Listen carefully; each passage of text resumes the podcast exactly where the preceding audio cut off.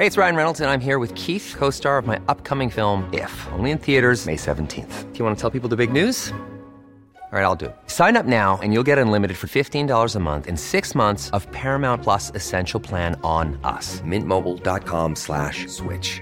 Upfront payment of $45 equivalent to $15 per month. Unlimited over 40 gigabytes per month. Face lower speeds. Videos at 480p. Active Mint customers by 531.24 get six months of Paramount Plus Essential Plan. Auto renews after six months. Offer ends May 31st, 2024. Separate Paramount Plus registration required. Terms and conditions apply if rated PG. Many of us have those stubborn pounds that seem impossible to lose, no matter how good we eat or how hard we work out. My solution is PlushCare. PlushCare is a leading telehealth provider with doctors who are there for you day and night to partner with you in your weight loss journey. They can prescribe FDA-approved weight loss medications like Wagovi and Zepbound for those who qualify. Plus, they accept most insurance plans. To get started, visit plushcare.com slash weight loss. That's plushcare.com slash weight loss. I'm Sandra, and I'm just the professional your small business was looking for. But you didn't hire me because you didn't use LinkedIn jobs. LinkedIn has professionals you can't find anywhere else, including those who aren't actively looking for a new job, but might be open to the perfect role, like me. In a given month, over 70% of LinkedIn users don't visit other leading job sites. So if you're not looking on LinkedIn, you'll miss out on great candidates like Sandra. Start hiring professionals like a professional. Post your free job on linkedin.com/people today.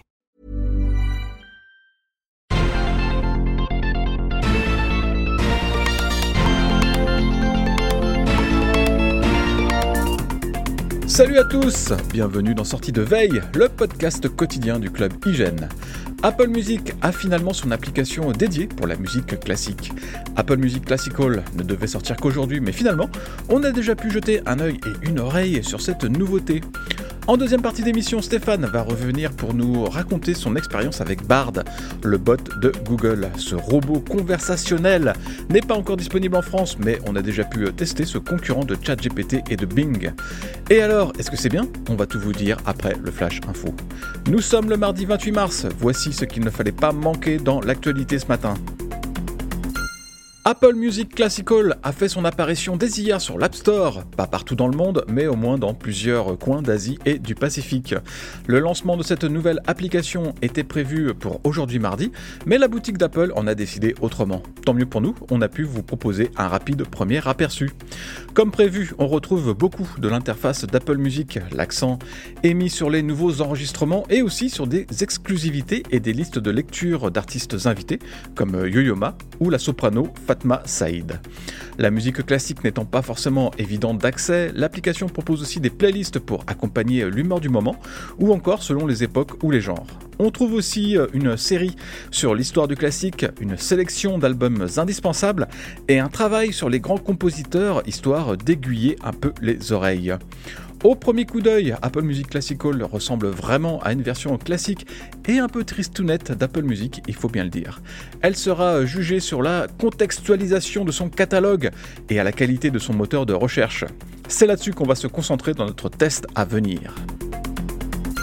C'est l'autre grosse info du jour, les iPhone 15 qui sortiront cet automne en France et probablement en Europe pourraient bien se débarrasser complètement de leur tiroir pour carte SIM.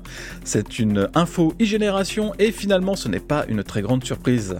Les iPhone 14 vendus aux États-Unis se contentent en effet d'une carte SIM électronique, autrement dit une eSIM. Ça paraissait assez évident que le fameux tiroir allait partir aux oubliettes par chez nous aussi. Aux États-Unis, malgré les craintes, la transition s'est faite en douceur. Alors il n'y a pas de raison que ça se passe différemment en Europe.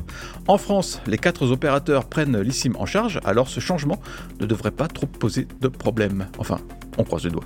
Ce qui va être intéressant à suivre, c'est comment Apple va exploiter l'espace vide laissé par tout le bazar du tiroir SIM dans l'iPhone. Dans les modèles américains, le constructeur s'est contenté de mettre à la place une simple cale en plastique qui ne sert à rien. Mais si on ajoute aux iPhones américains les modèles européens, Apple aura peut-être les coudées franches pour glisser une batterie un peu plus grosse par exemple. Reste le problème des iPhones chinois qui ont toujours un tiroir à deux SIM. Et pour le moment, rien ne dit que la transition complète vers l'eSIM soit au programme en Chine. La petite phrase du jour, c'est celle de Michael Kagan, le directeur technique de Nvidia. Selon lui, les crypto-monnaies n'apportent rien d'utile à la société. Un discours paradoxal alors que son entreprise vend des cartes graphiques aux mineurs de crypto-monnaies. Nvidia a même lancé une gamme spécifiquement dédiée au minage en 2021 au plus fort de la folie des cryptos. Le spécialiste des cartes graphiques préférerait qu'on utilise ces produits pour l'intelligence artificielle, là encore un domaine où les capacités de calcul des GPU sont très demandées.